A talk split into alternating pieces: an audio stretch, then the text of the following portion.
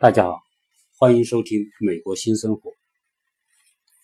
最近网上有关关有很多关于留学的报道和相关的研究报告。那么，其中有一些报告所报披露的这些关于留学的数字呢，让我觉得非常的惊讶。啊，一个是中国留学生现在是全世界主要留学目的地的。绝对的主力。那么这些国家，那么美国、英国、澳洲、加拿大、新西兰等这些英语国家是主要的留学目的地，当然包括呃日本、德国、韩国，那么也有很多人去留学。呃，先到去年的年底，就一六年的年底，那么中国出去留学的。这个人数呢，统计有四百零四万人。那么现在呢，学留学之后回国的人数已经超过百分之五十。那么目前的这个全世界的主要的学校都以中国留学生作为主要的吸引对象啊，因为。那么，在主要的留学国家，你都可以看到，中国留学生所占的比例是，呃，绝对是排在第一位的。那么，这种状况，现在的留学当然主要是以民间留学为主，那么公派的基本上在这里面就是占的比例属于极低。啊，那么这个呢和。回头来讲一讲这个这一百多年来，中国从鸦片战争之后到现在，那么早期一百多年前，中国也有留学生。那么最早去西方留学的，是在洋务运动兴起的时候，一八七二年，清政府出了第一批的留学生。那么后来陆续的也派出了两百名留学生，有官派的到美国和西方的其他国家去留学。啊，那个年代，那么也这些留学生啊，早期不像现在，那个时候是要要要通过一些选拔啊一些。各种方式，那么派出去，而且那个时候呢，也产生了一些近代，呃，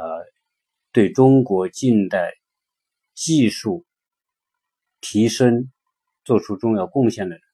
啊，那么那个也是中国打开国门，呃，被打开国门之后走出去，那么向西方学习的一个开始。呃，早期呢人很少，基本上都是犹派。那么，这个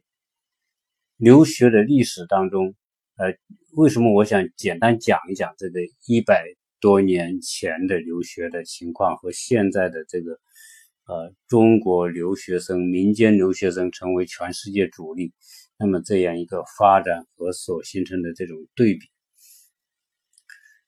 那么在洋务运动时候，啊，开始留学。那么到后来的义和团运动之后，大家知道义和团的时候，那么一九零零年义和团运动，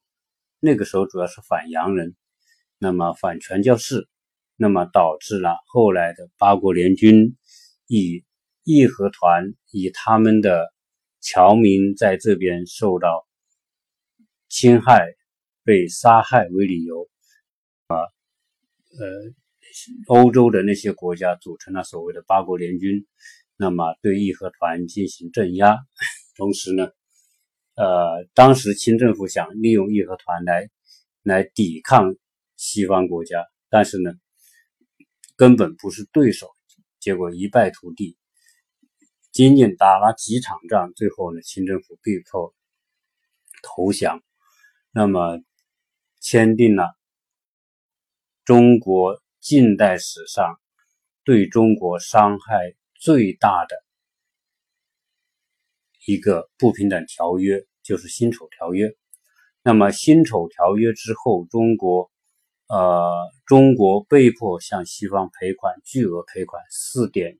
五亿两白银。当时就是按当时中国有四点五亿人口，那么每一个人向这些国家赔偿一亿两白银作为这个条件。所以呢，当时辛丑条约是赔款是四点五亿两白银。那么四点五亿两白银，当时清政府根本拿不出来。当时他的财政收入一年也就九千万两，九千万两白银。那么九千万两白银，他也不能拿全部拿来做赔款，所以呢，就分三十九年来偿付这四点五亿两白银。那么同时，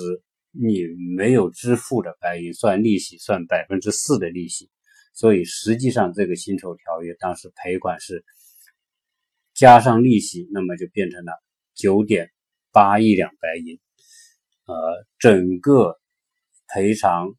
从签订辛丑条约，那么一九零零年到。后来抗日战争之前，那么这个才停止赔偿，实际赔偿了六亿多两白银，这个是中国历史上的呃深重灾难的一部分。呃，但是呢，这个残这个辛丑条约呢，这个庚子赔款，那么最后呢？呃，产生了一个副产品，就是中国近代史上的第二批的出国留学的高潮。那么，这个来自于什么呢？是来自于当时美国。美国在一九零九年，美国国会决定说，呃，将中国的赔款。赔款给美国的那一部分，那么其中一部分退回给中国，作为中国派出留学生到美国留学的费用。那么当时这个辛丑条约，当时呃赔款获赔最多的是俄国，其次是德国、法国、英国，那么日日本、美国，美国是七百分之七点三二的。比比率，在这个九点八亿两白银当中，它是占百分之七点三二。那么真正算下来的五千多万两，五千多万两，在赔偿了一千多万两之后，那么美国中国政府当时的这个清政府跟美国政府进进行沟通，说我们这实在是没有钱来赔偿了，啊，能不能？能不能啊停止赔偿，或者是啊用另外一种方式来调整这个赔偿？最后，美国政府同意拿出一部分中国的赔款的金额返回给中国，用于支持中国的学生到美国留学。那么一年当时是一百个名额，呃。整个的这个过程，那么一直持续了很多年。为了当时为了能够让这些出国留学的，当时是分分配名额的，各个省分配名额。呃，那么由于这个出国留学，呃，回来之后基本上都有很好的这种回报，所以当时这个出国留学的名额也是非常紧俏的，很多。各地的官员到中央的官员，个个都会扣留一些这样的名额，呃，那么这些为了帮助这些留学生做一些预备，在一九零九年呢，当时美国政府就要求清政府要建立一个预备学堂，嗯，为这些留学生做准备工作。那么这样一来呢，当时。呃，清政府就拨了一个地方，这个地方叫清华园。那么这个清华园呢，拨出来就作为一个预备学堂，作为赴美留学学生，那么前面在这里学习三个月到六个月，作为过渡期。而这个清华园后来它的经费，由于来自于庚子赔款，就是中国赔给美国的款，由美国政府每年返还。七十万美元，作为啊一部分支付留学生费用，一部分就是支付当时清华预备学校的这个费用，所以后来的没有赔款、没有赔偿的这一部分金额，最后变成了这个清华基金。呃，这个基金后来就是由中方和美方共同组成的一个一个。委员会，那么来运营和管理这笔基金，那么这批基金就支撑了清华大学早期的清华预预备学校，那么来啊作为这个办学，所以后来不管是清政府垮台，还是呃当时北洋政府的动乱，那么这个清华预备学校。都有充分的资金来源，保证它的这个这个运作。呃，那么这个期间，中国派出了大批的留学生到美国留学。啊，当然这个还是属于官，就是有选拔的方式。那么由当时的这个美国返还的这一批那个辛丑条约的庚子赔款来支付。所以这个早期呢。当这个年代出出去留学的留学生也出了很多非常近代史上非常有名的人。那么这个这个历史啊，在整个的这个民国那么之前，那么基本上留学呢都是啊人数都是不断的增加，但是呢，这个到了建国之后。那么，由于这种环境的巨大变化，那么出国留学的人数就越来越少。再加上西方对中国的孤立，那么中国留学当时从对西方为主的留学，就变成了对呃苏俄到苏联留学啊。那么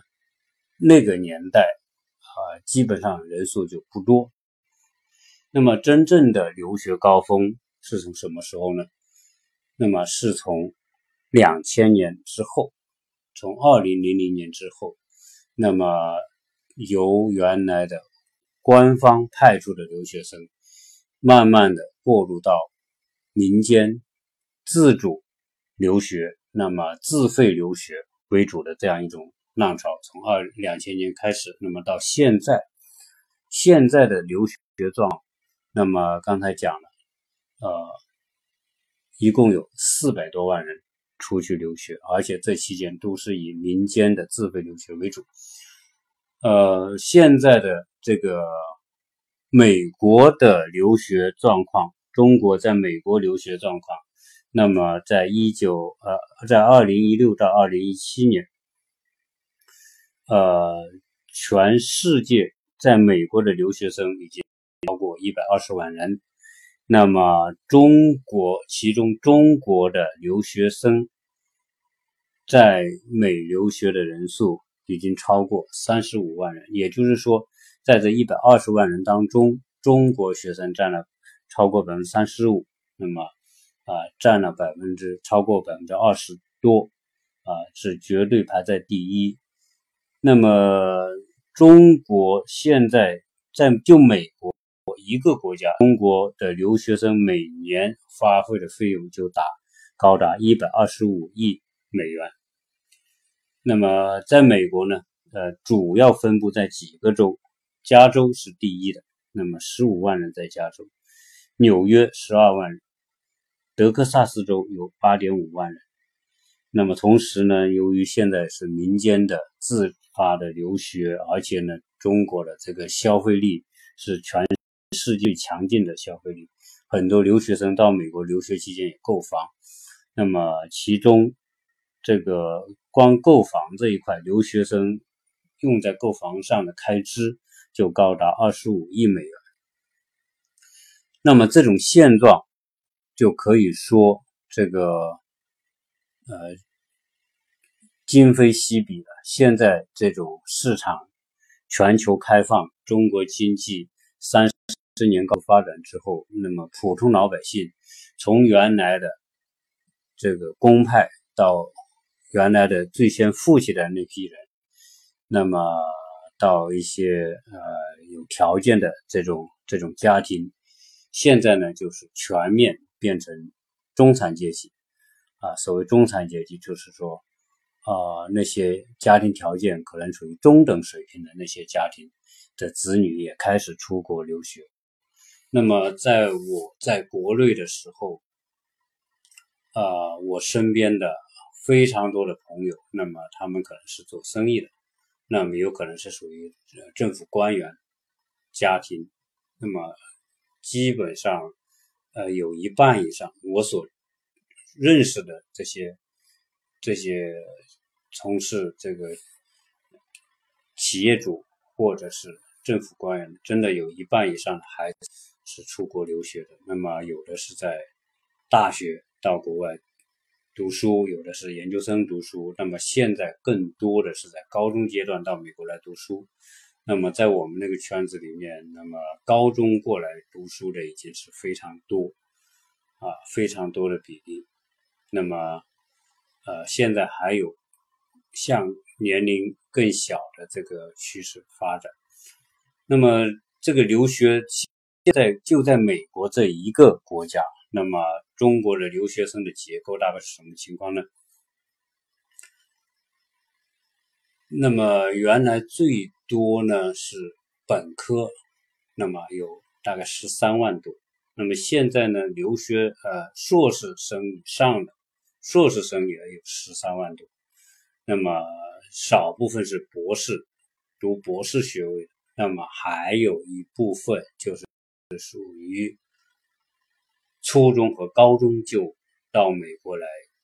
读书的，那么现在呢，在我身边，那么我住的这个城市，呃，我们所认识的现在在美国的这些家庭，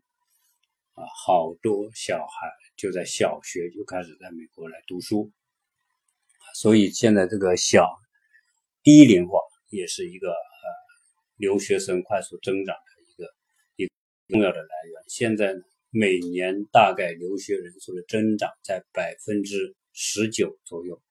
的这个速度在还在增长，所以啊，这个现状可以说可以看得出，第一个中国人的消费力现在极强，那么成为全世界留学市场的主力。第二个，呃，也反映了这个很多的家长。对国内的教育，现在，呃，初中、高中出来留学的，以及小学就到这边来留学的、读书的，那么反映了一个倾向，就是说，很多的人对国内教育的方式、教育的体制、教育的模式，还是非常的不满意，因为这种不满意，才决定说要让小孩那么小小学就到这边来读。那么我现在，呃，我们小孩在这边读书的这些学校里面，呃，我经常要去接小孩、送小孩。那么我们就可以看到，在我们所在的这个区域，大概有百分之十几的是来自中国的，在小学阶段大概有啊有来自中国的孩子，大概有百分之十几。那么在中和高中呢，也有百分之十几。那么这个我们现在这边这个城市还不是美洛杉矶这个华人最聚集的地方。那么在洛杉矶华人最聚集的地方，那么在洛杉矶的西部和北部那些呃著名著名的这个中国人呃聚集的地方，那么那个比例可能高达百分之三十啊，甚至更多。有些学校。这个啊，更多的孩子那么超过百分之三十都是中国的孩子啊。那么当然，洛杉矶是一个特例，因为洛杉矶的中国人比例是在全美国是最高的。好，那么这种现状呢，就是说出国留学变成一种大众化的一种一种方式啊，从过去的说有条件的经济条件特别好的，那么可能是家里。您背景是做企业的，甚至是属于家庭是属于政府高级公务员的啊。那么总之来说，是条件特别好的人才能出国留学。所以那个在两千年之前能出国留学，那是非常让人羡慕的。而且那个时候留学生的这个归回国就业的条件和待遇也是非常之好，因为那个时候留学生还是少。那么到现在。每年，那么百分之五十的这个留学生回国，呃，就业。那么这里面又有一个问题，就回到另外一个问题，就是说，呃，在两二零一零年之后，那么回国留学生的比例大幅提高，提高到多少呢？那么占了百分之七十八。从二二零零五年到二零零九年，回国的这个比例是百分之十五点多。那么，二零两千年到两千零四年，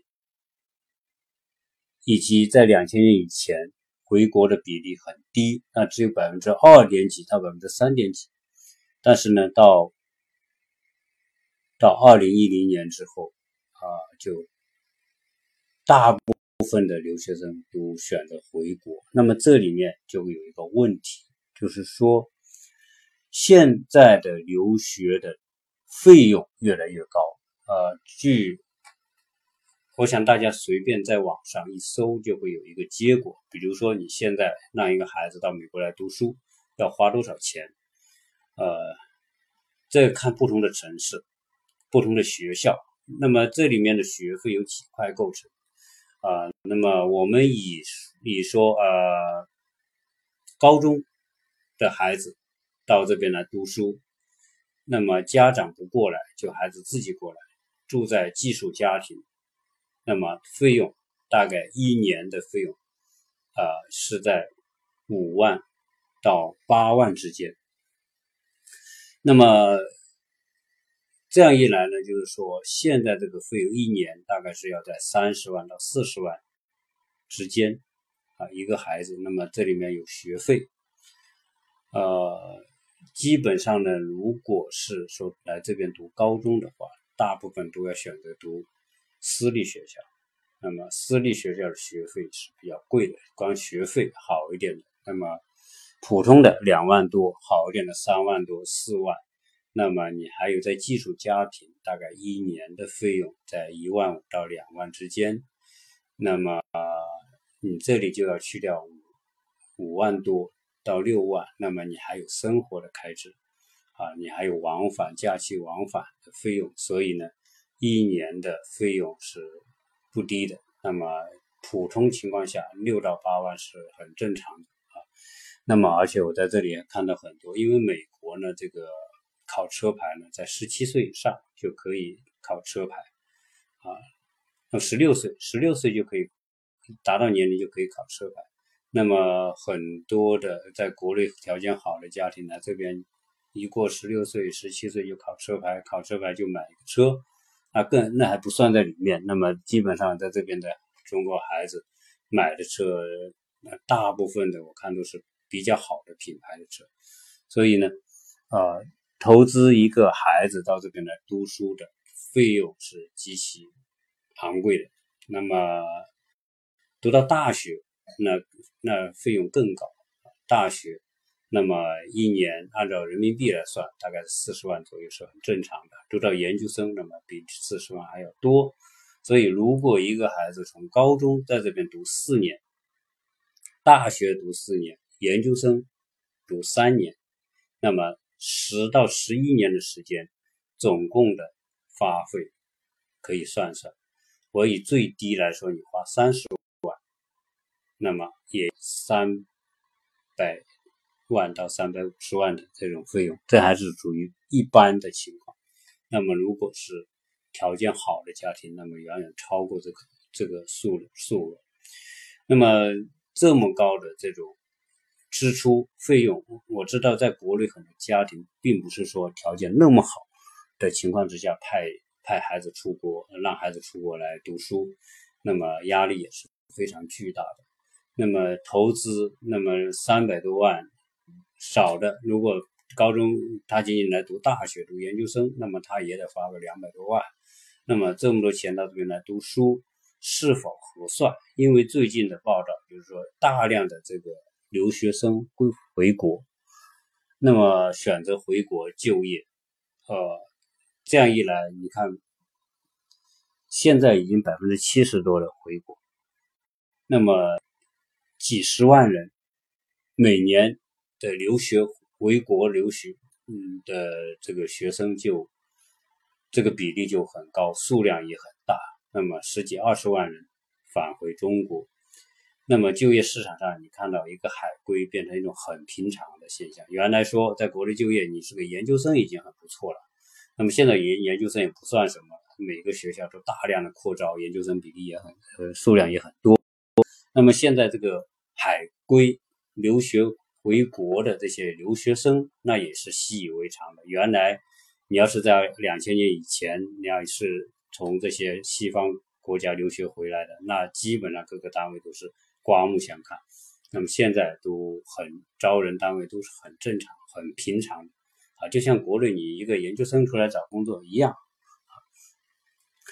那么现在呢，据统计，这个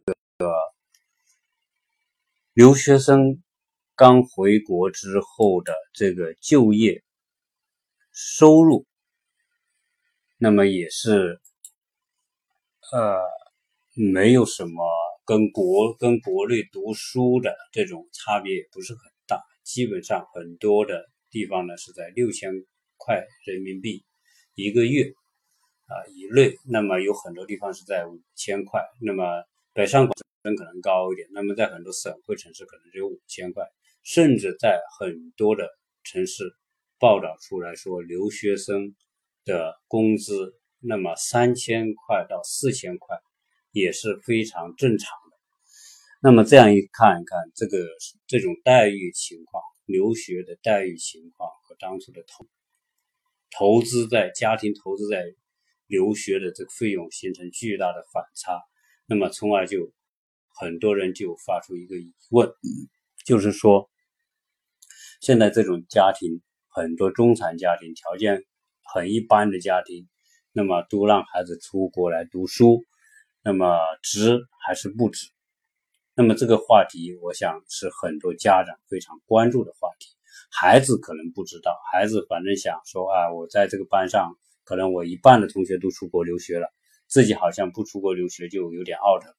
那么孩子都有一种盲目的心理，或者是一种一种呃。随大流的这种心理，或者一种攀比心理等等等因素，那么他们啊就会向家长提出要求出国。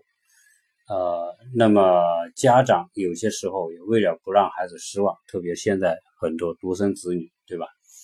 觉得说，哎呀，有的有的呢，是因为说，呃，在国内学习不怎么好。那么很多说在美国进大学容易，那么很多家长就通过中介就申请一个大学。好，那么这个确实你要申请一个大学，啊，以我在这边所了解到的情况，我也去了很多学校，基本上来说，普通的大学，啊，这边美国的大学分很很多种类，那么其中有很多是现在的很多社区大学，那么在洛杉矶这边社区大学，那有好几百所。那么这些社区大学呢，这个这个在校的规模也很大，有的都是上万人，甚至有几万人。啊，我那天也讲到，我去一个社区大学，那么去办事，呃，这个社区大学的停车场有上千个位置，但是呢我们去办事，我们都找不到停车位，就可见这个学校的这个就读还是非常充分，而且这些学校呢，基本上都有百分之五到百分之十的。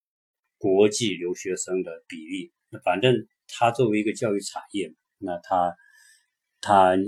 它也是说宽进严出，你谁要申请，只要基达到基本的条件，那么它都那几个基本条件，第一个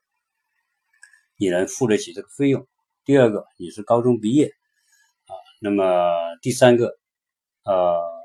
你的英语成绩达到，比如说你在普普通的社区学校，现在社区的学校对中国也开放。那么只要你能达到考雅思考个四点五以上，那么他都可以。甚至有时候你没有雅思成绩也可以。那么你来这里，他给你做一个语言测试啊。那么你就如果语言没过关，就从从他的语言中心开始学习啊。反正你是花钱的，对吧？所以它作为一个一个一个赚钱的一个领域。那么开放对国际，所以呢，现在这个呃出国留学变得很容易。那么这里面就是说，在这里呢，我想确实很想跟国内那些条件一般的家长，那么就这个问题呢，想跟大家啊一个很中肯的建议啊，如果说你的条件家庭条件一般，那么孩子呢学习能力。学习成绩也是一般的话，那么就不要盲目的为了满足孩子的某一种虚荣，或者是说，呃，那种孩子的这种不不是太了解的情况之下，那么为了赶这个时髦啊，他呃让小孩出来留学啊？为什么？因为我后面我想讲一讲这个问题。出国留学真的不是那么简单。不是说你有钱，孩子在这待年就一定能学到东西啊，这是一个假象。在这里呢，啊，我想很少人在谈这个问题。那么，我想啊，谈谈这个留学值不值的问题。呃，虽然说我前面讲的收入，现在国内是就业市场说对留学生大家都当一个普通大学毕业生来看待，那么给的待遇也不高，呃。我也我当然我也不是否定这个留学的价格意义，只是说对于普通的家庭，呃条件一般的家庭，孩子学习能力一般的家庭，一定要慎重，因为啊出来的费用实在太大啊。那么为什么出来费用太大？呃，因为这个硬性的一个孩子在这边。不管你读什么学校，你比如说你读个社区大学，或者你考一个普通的这个，呃，那那种大学，那么或者说你考一些排名比较靠前的那些大学，啊，知名度比较高的那些大学也好，不管你哪一种，它的硬性的这个成本是摆在这里。你比如说学费，学费是有差异。比如说社区大学的学费和那些排名呃普通的排名的那些大学的，呃也是是正规大学的。那么还有一些是属于特比较有名的，排在比如前一百名的那些大学，那么呃是有差别，这个学费是有差别，因为它是以学分制，你一年要修够十八个学分、二十个学分，一个学分，那么普通的学校可能会低一点，但是那些。名气很响的大学，可能这个一个学分你要付的费用就高啊，有的可能高的要达到这个这个上千块钱的，如果是热门的那些也也不一定啊。所以这样一算呢，这个是硬性的。那么第二个，你在这里的住宿，有你要么就是你租房子，那租房子住，呃，一年大概算下来大概。八千到一万块钱，你就是租，你孩子有自理能力自己租。那么有的呢是在寄宿家庭，寄宿家庭呢就一一万五到一万八一年，它是包住包吃，有的甚至包送啊送你上学啊。那么这些都是刚性的费用啊。那么你还有说小孩有其他的个人的爱好啊，要去些旅游啊。那么还有一些其他的这种活动，那算一算，这个美国美国的成本，生活成本，呃，有很多人说美国生活成本低，实际上大家错了，在美国近近几年通货膨胀，我发现美国的这个生活成本一点都不低啊，甚至说真的是你在这里的一美元和我们在国内的一人民币是同等价值的，所以相比而言，现在这个是当下人民币仍然是属于非常值，就是购买力是非常强的。那么我们在这里，我们说到这个这个生活日常生活方面。基本上，呃，我们说吃餐饭在外面，那么十美元，在国内我们吃个就是所谓吃餐饭，就是说你买个汉堡，买个这个套餐呢，买个这种普通的这种这种快餐模式，那么你也是八到十美元。我们在国内大概也是在十人民币左右啊，十二人民币左右。那你看看，基本上就是一比一的消费。那你去去买去超市买东西，那么也是一样的，那都是随便你买点很小的东西几美元，几美元，那按照人民币来说，那就几十人民币。而在中国呢，同样的东西在中国可能只要几元人民币，比如三块钱人民币，在这里是三美元啊。所以你去看看这里打一个车，如果。四十到五十公里这样一个距离，我打一个车，大概费用如果打一个出租车，大概要一百多美元。一你像我从啊这边的迪士尼到我住的地方四十多英里，我问出租车，那么他要一百四十美元，也就是一千块钱。在国内啊，最多一两百块人民币了不起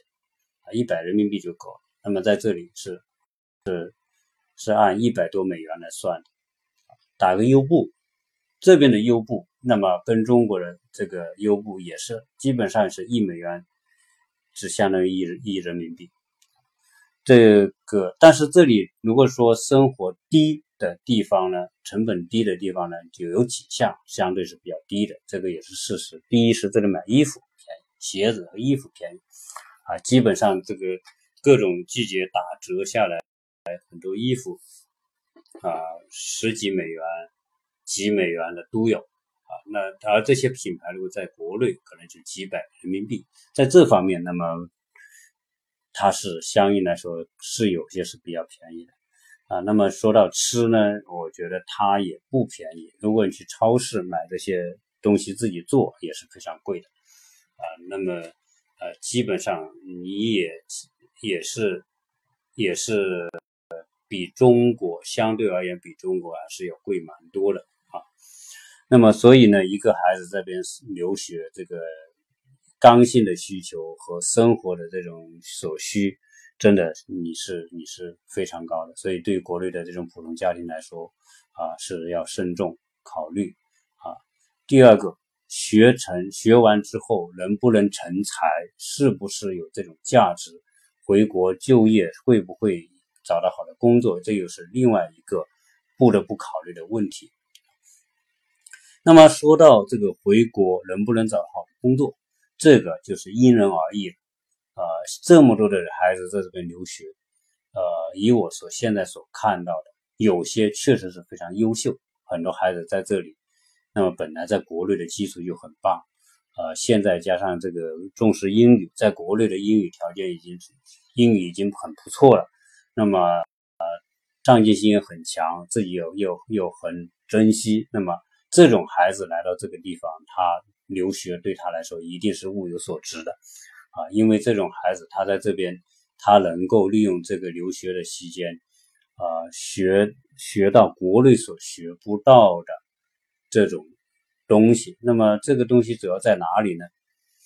国内学不到的东西有几个，第一个。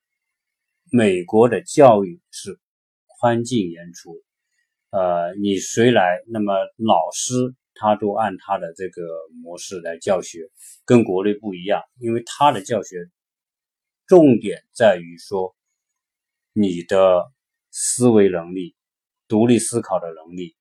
那么你的自我探索、自我学习的能力，因为他的体质是这样。那么一个孩子，你要在这边能够适应他这种体制教育的模式，他很开放，他鼓励你创新，鼓励你有奇思异想，鼓励你去做探索，啊，鼓励你提出不同的看法，啊，老师并不是答标准答案的裁判者，这里没有很多是没有标准答案的，所以这边的教育，孩子你要自我探索，老师给出一些方向，给出一些题目。列出一些书，那么呃，你就必须自己去看。这样一来呢，就是说，如果学习好的孩子在这边，一定是对他们是一种很好的锻炼。那么他们的这个呃自我的学习的能力会得到长足的这个这个提升。所以很多为什么说呃在这边大学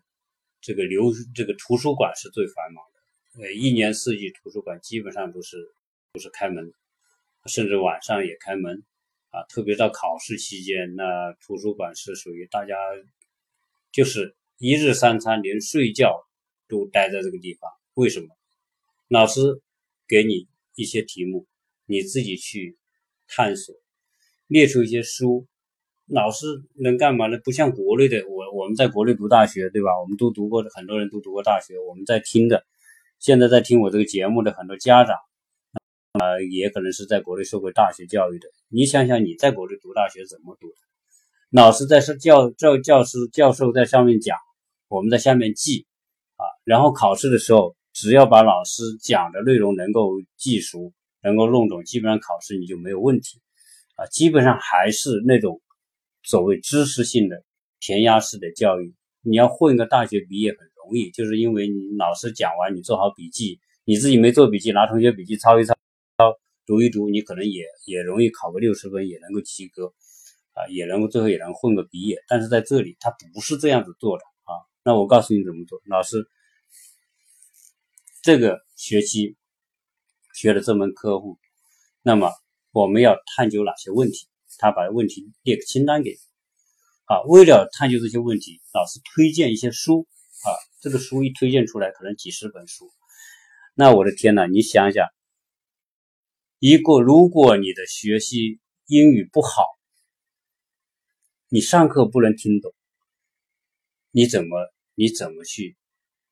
去学？怎么去跟老师交交流？第二个，你英语不好，老师列出这个书的清单给你，你去啃那个书吧。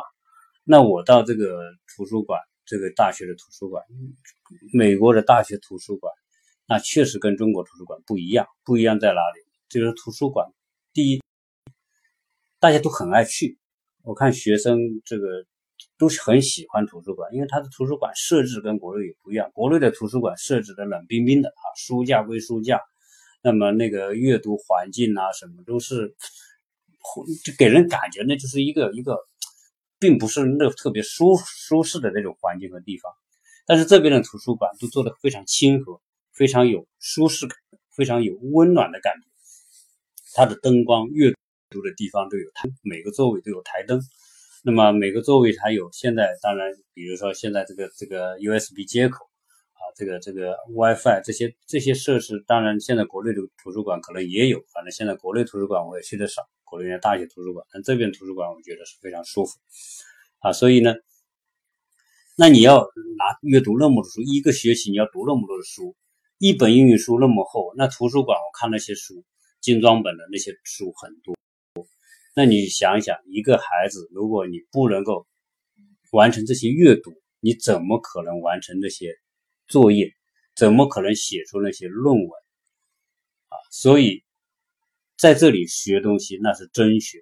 如果你不能没有能力真学的话，那你就只能混，在这里混的结果你肯定是很难毕业的。那你可能你读了几年你还不能毕业，你花了这个几百万已经花在这里面了，所以这样一来就会变得很不值得。所以真正来说，呃，出国留学一定要看孩子的情况而定啊。那么现在这个，所以第一关键是。孩子的语言能力和学习能力适不适合？我觉得这个家长自己做做评判啊，要不然说你在孩子再读几年，第一，你看这个读书期间，如果本身你学习不能够有个好的表现，啊，第二个，中国学生在这里成群结队，那么人都是有这样一种一种一种人性的这个弱点，比如说在这个大学在这边读大学，你想想这个呃孩子到这里人生地不熟，那第一眼就看到是同是中国人，那就很容易大家中国人跟中国人打交道搞到一起，为什么？因为因为觉得这个熟悉啊，在这到了国外之后。这个我们这个这个说普通话的这些人，大家就是属于家里人了，这种自然有种亲近感，大家这种愿意愿意在一起相处，在一起聊聊天。那么你的圈子还是一个说中文的圈子，所以在这里大学里面，基本上我们看到的就是中国人跟中国人在一起，这个情况是没有办法，这个这个语言的障碍啊，这种习惯呐，以及到这边的一种担心呐，一种担忧。又或者以及在这边遇到的各种困难障碍，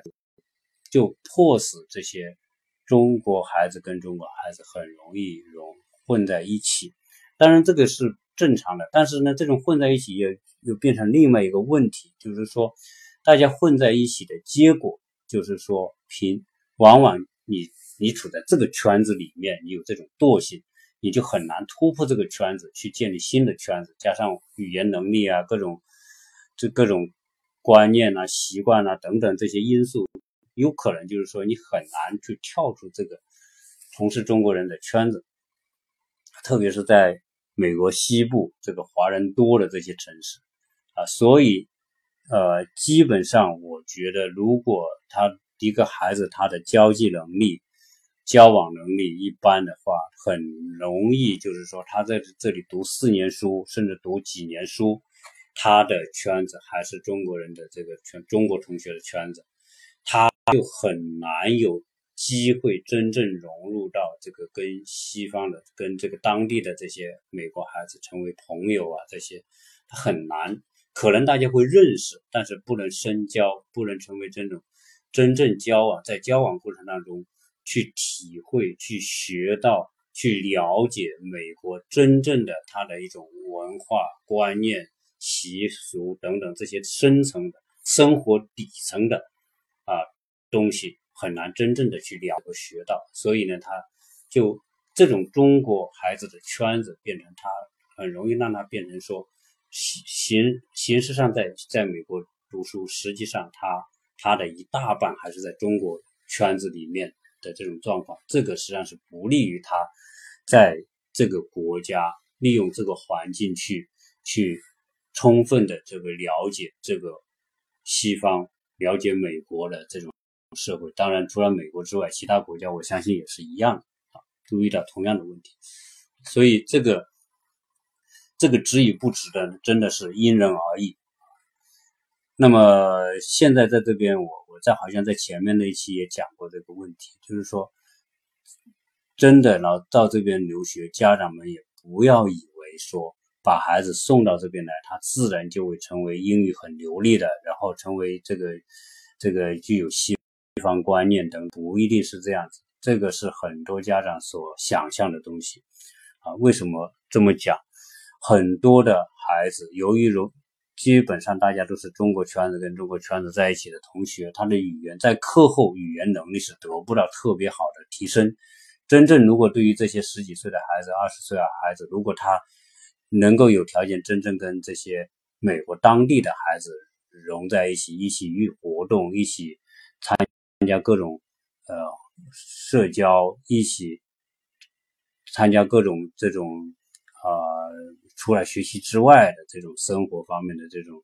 呃活动融合在一起的话，可能他的英语会变得非常的。呃，地道非常的好，但是如果没有这种氛围的话，可能待几年，你英语可能都是半生半不熟的英语，啊，真的遇遇到一些要用的时候，要要快一点的时候，那他都会很难真正的